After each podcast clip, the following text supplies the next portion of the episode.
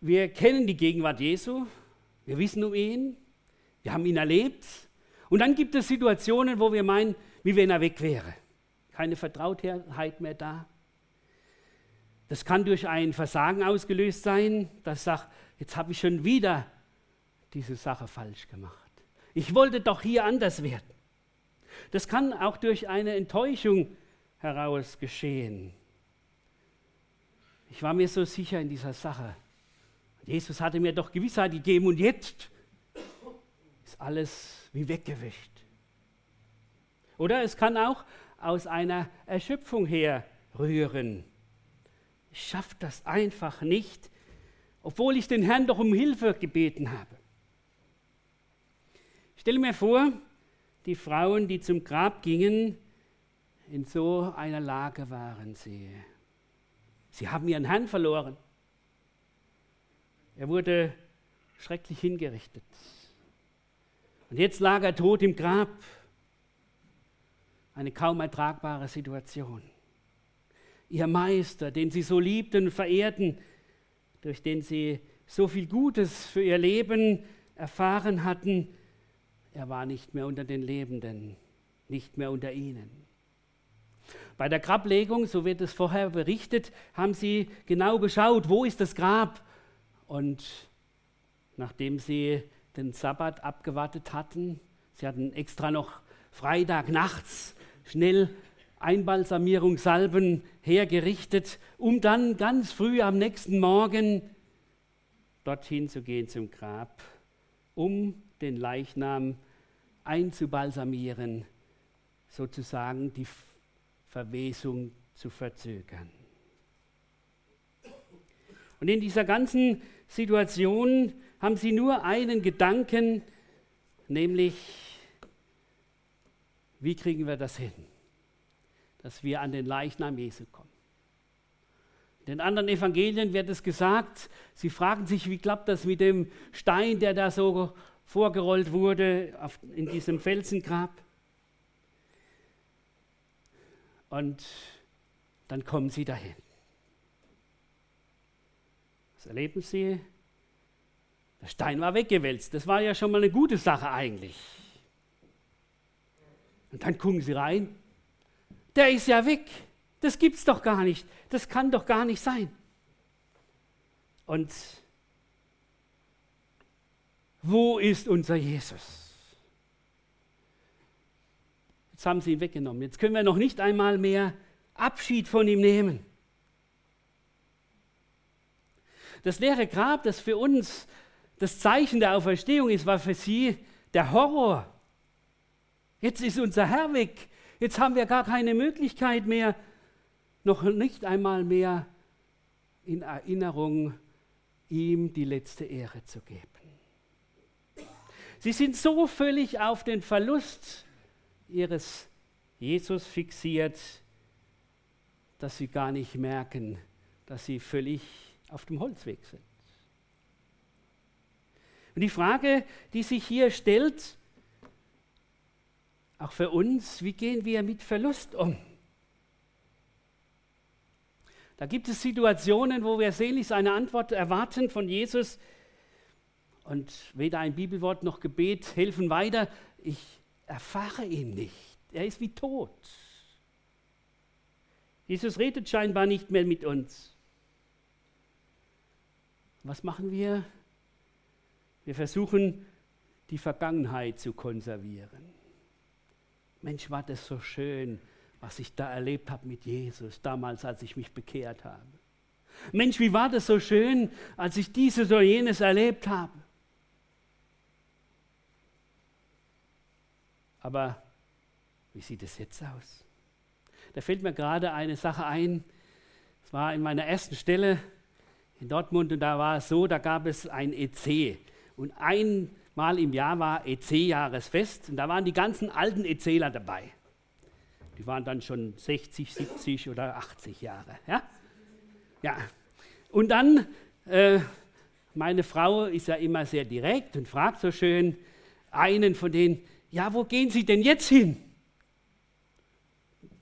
Der war völlig perplex. Ja, ich, ich höre doch zum EC. Ja, wo gehen Sie jetzt hin? Er konnte keine Antwort geben. Er schwärmte in der Vergangenheit, was war da so toll, aber er hatte keine Beziehung zu Jesus mehr. So könnte man das beschreiben. So war das mit diesen Frauen. Sie liebten ihren Jesus. Aber er war jetzt nur noch tot für sie. Er hatte keine Bedeutung mehr in dem Sinn, dass er ihr Leben prägen konnte. Und das Schöne ist, sie waren treu. Und weil sie treu waren, was war? Deswegen war Gott auch treu. Und Gott begegnet ihnen mit diesen beiden Boten Gottes, mit diesen Engeln.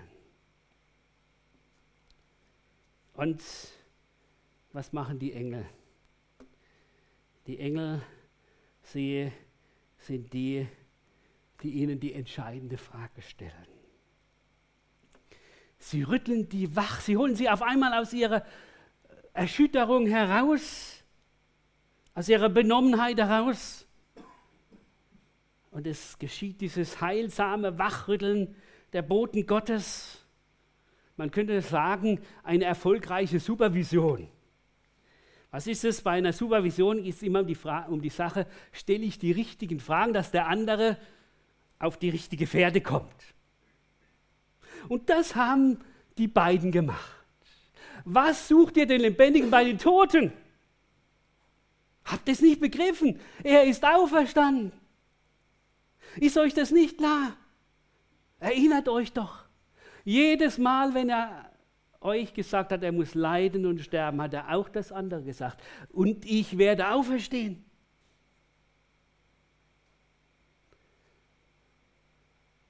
Sie erleben auf einmal eine völlige Veränderung in ihrem Kopf zunächst mal. Zuerst ist gar nichts anders in der Situation, aber in ihrem Kopf. Weil sie merken, Mensch, wir waren auf dem falschen Pfad. Wir meinten, wir müssten Jesus konservieren von der Vergangenheit her, aber er will uns jetzt begegnen als der Auferstandene, als der Lebendige.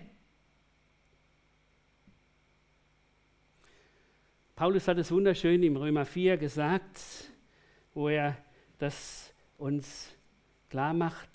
Er wurde um unsere Verfehlung willen dem Tod preisgegeben und dessen Auferstehung bringt uns den Freispruch.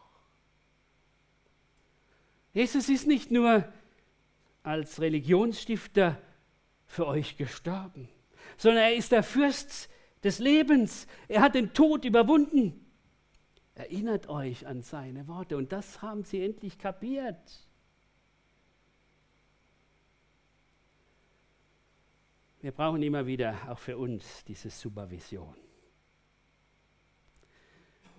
Dass Gott uns durch sein Wort, der Stille vor ihm, aber auch durch andere Menschen aus der Gemeinde oder von irgendwo, die uns immer wieder auf diese Frage kommen, ist Jesus noch der Lebendige in deinem Leben? Oder rennst du da irgendetwas hinterher, wo letztlich nicht deutlich wird, er führt dein Leben jetzt, hier und heute. Das ist doch das Entscheidende. Wenn wir als Christen nicht an den auferstandenen Jesus glauben, dann können wir es bleiben lassen. Paulus hat es den Korinthern ganz groß gesagt. Sagt, wenn Jesus nicht auferstanden wäre, wären wir die ärmsten Menschen von allen. Wir gingen einer Vater Morgana hinterher. Aber Jesus ist auferstanden. Und weil er auferstanden ist, haben wir ewiges Leben, haben wir Auferstehungshoffnung, haben wir eine herrliche Zukunft. Petrus bestätigt es in seinem Brief am Anfang. Gelobt sei Gott, der Vater unseres Herrn Jesus Christus, der uns nach seiner Barmherzigkeit wiedergeboren hat zu einer lebendigen Hoffnung durch die Auferstehung Jesu Christi von den Toten. Das ist die Bedeutung von Auferstehung, von der Auferstehung Jesu, von dem lebendigen Herrn. Was sucht er den Lebendigen bei den Toten? Er lebt. Die Auferstehung bestätigt die Allmacht Gottes. die Autorität Jesu Christi. Gott hat das Opfer Jesu angenommen. Wir sind jetzt frei. Wir sind wieder in der Gemeinschaft mit Gott. Wer dieses annimmt, darf das erfahren und hat das erfahren. Und so kommt es zu dem dritten, nämlich aus der Erinnerung wird Glaube. Und der Glaube, der Glaubende, der kann nicht schweigen. Ist auf einmal ist die Frage des Grabes nebensächlich. Das heißt, sie ging vom Grab weg und ich glaube, ihre schönen Salben haben sie gerade dort liegen lassen. Da haben sie sich viel Mühe gemacht, ohne Frage. Aber es war die falsche Mühe. Wie viele Menschen machen sich Mühe, um Jesus zu begegnen und haben ihre rituellen Vorstellungen und begegnen eigentlich nur einem Religionsstifter. Und Jesus will uns begegnen als der Lebendige. Und das wird ja deutlich in den ganzen Berichten der Auferstehung, dass das klar wird. Wer den Auferstandenen erlebt hat, der bezeugt ihn. Ohne Frage, ohne Wenn und Aber. Aber bis er ihn erlebt hat, kann er es nicht begreifen. Erinnert euch. Ich denke, da war vielleicht eines, was diese Frauen sich erinnert haben, als Jesus damals gesagt hat, wisst ihr, wenn ich zum Vater gehe, dann kommt der Beistand, der Heilige Geist, den ich senden werde in meinem Namen, der wird euch alles lehren und euch an alles erinnern, was ich euch gesagt habe.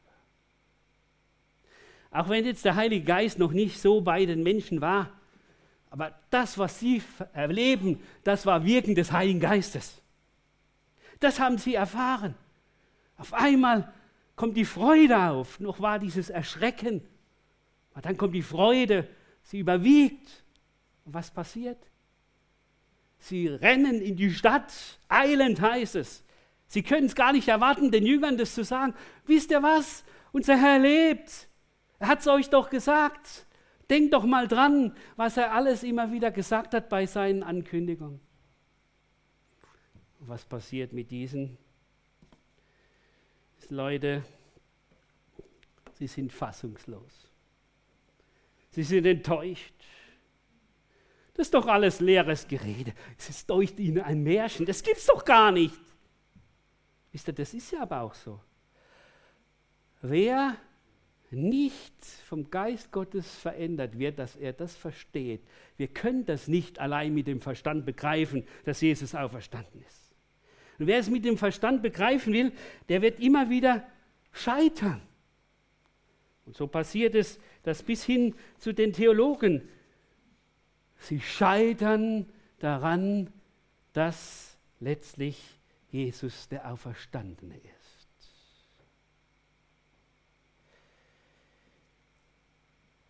Ein paar Verse weiter hören wir die Worte von den Emmaus-Jüngern. Sie sagen es sehr drastisch. Wir aber hofften, er sollte Israel erlösen und über das sind heute drei Tage, als solches geschehen ist. Auch haben uns erschreckt etliche Weiber der unsrigen, die sind früher bei dem Grab gewesen und haben seinen Leib nicht gefunden, kommen und sagen, sie haben ein Gesicht der Engel gesehen, welche sagen, er lebe. Und etliche unter ihnen sind zum Grab und fanden es also, aber die Weiber sagten, äh, wie es die Weiber sagten, aber ihn sahen sie nicht. Was ist ihr Problem? Sie können es nicht fassen. Wie gesagt, rein gedanklich ist das nicht möglich. Sie können es nicht fassen, weil der Auferstandene ihnen noch nicht begegnet ist.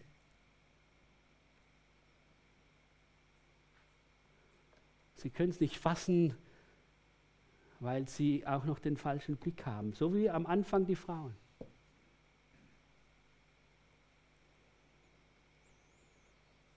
Wie gesagt, wir haben Gott sei Dank nicht einen toten Religionsstifter.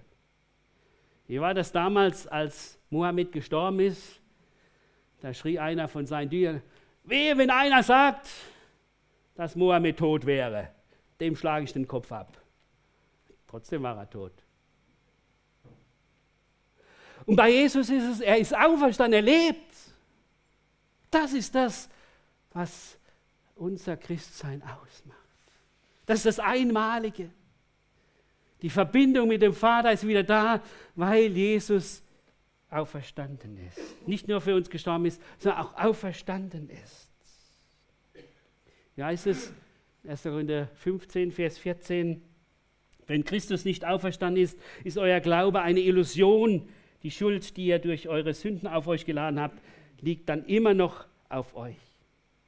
Wenn die Hoffnung, die Christus uns gegeben hat, nicht über das Leben in der jetzigen Welt hinausreicht, sind wir die bedauerndsten, wertesten Menschen von allen. Gerade die Auferstehung Jesu Christi ist für uns der Beweis für die Ewigkeit. Jesus ist auferstanden, damit wir den Zugang zum Himmel haben. Wie war es? Was war die Voraussetzung, so wird es uns in der Apostelgeschichte gesagt, für einen Apostel?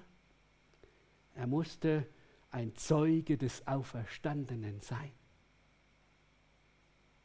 Einer, der miterlebt hat, dass Jesus auferstanden ist.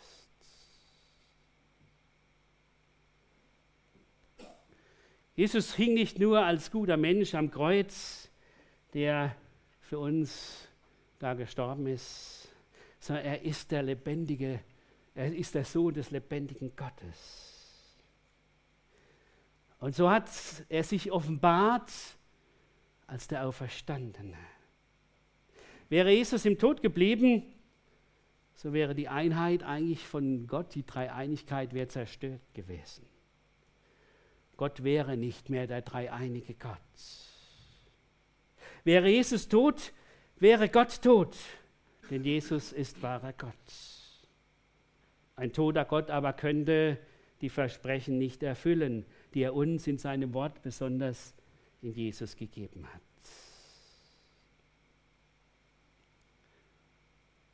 Deshalb ist die Frage, und das ist das, was uns heute, was wir heute mitnehmen sollen. Wie bleibt Jesus bei mir und bei dir der Lebendige? Darum geht es. Wie kann diese Beziehung bestehen bleiben, auch durch Klippen hindurch, auch durch Nöte hindurch?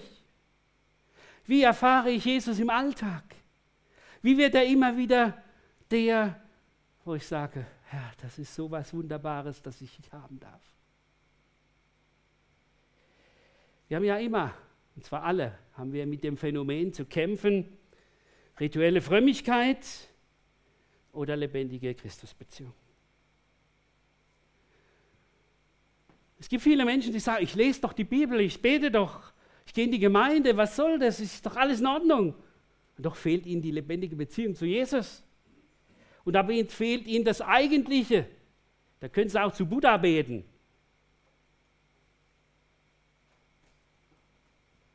Geht um die Frage, begegne ich dem Auferstandenen?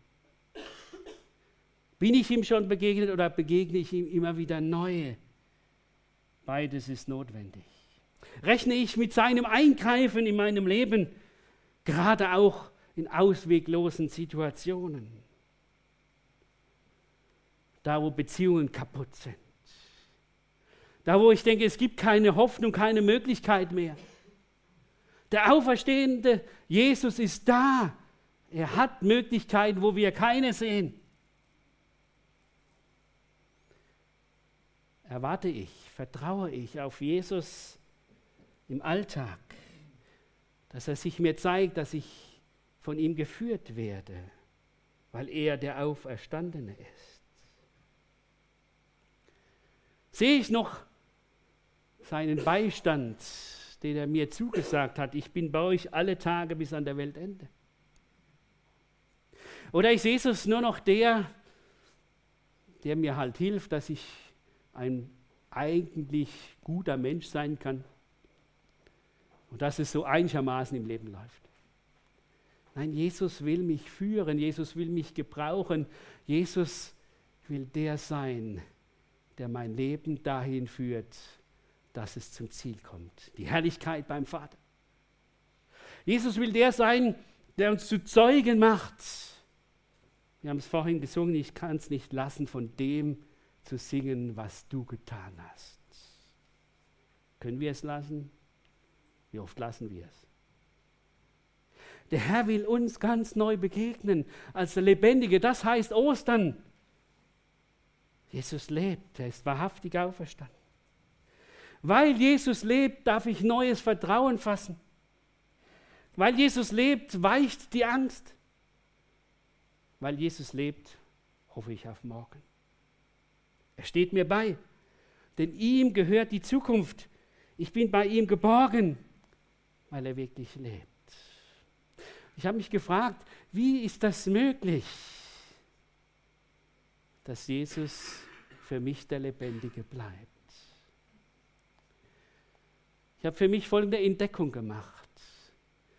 Wenn ich bereit bin, in den Widerwärtigkeiten des Alltags zu sagen, Jesus, gerade jetzt bist du da und gerade jetzt willst du mir als der Lebendige begegnen. Dann erfahre ich, wie Jesus sich offenbart. Und wisst ihr, das ist eines der schönsten, wenn man Menschen begleitet in ihrem Leben aus Not heraus und sie lernen langsam mit Jesus Schritte zu tun. Da ist es das Schönste, wenn man merkt, da gibt es Veränderung.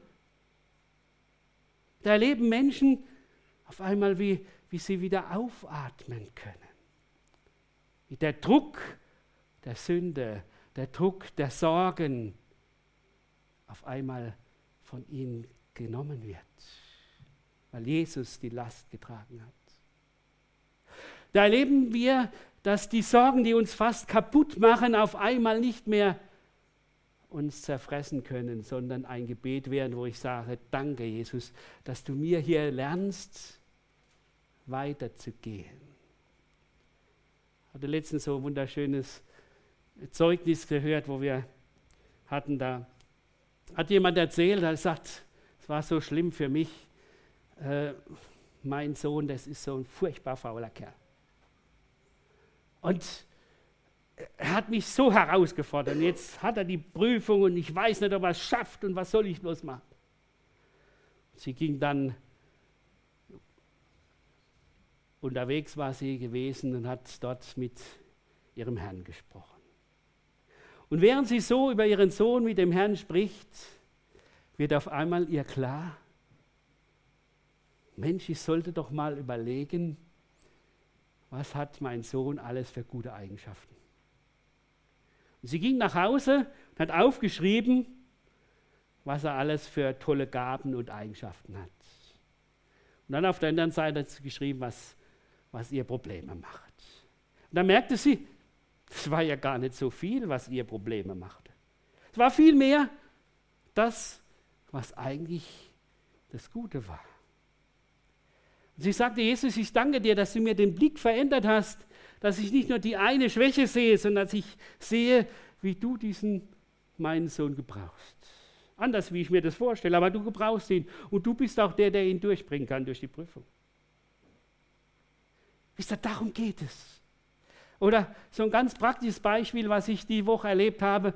Ihr habt ja da unten gesehen, da war der alte Polo und da, der konnte nicht mehr weiter. Und Priscilla hat so schön dann draufgeschrieben, ich brauche erst einen Doktor und dann muss man sehen, ob es weitergeht. Ja? Und wie gesagt, dann war der Doktor da in Form von Hals-Martin Ritz, meinem Kollegen, der auch äh, Kfz-Meister ist. Und was passiert? Der guckt rein, wenn man das Ding an und er sieht, da läuft das Öl raus. Öldruckschalter undicht.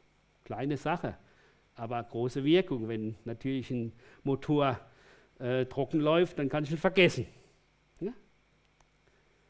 Und dann sage ich, ja, das ist halt klasse. Du bist halt der Fachmann und du kannst sofort sehen, wo es liegt. Dann sagt er, nein, nein, das stimmt nicht.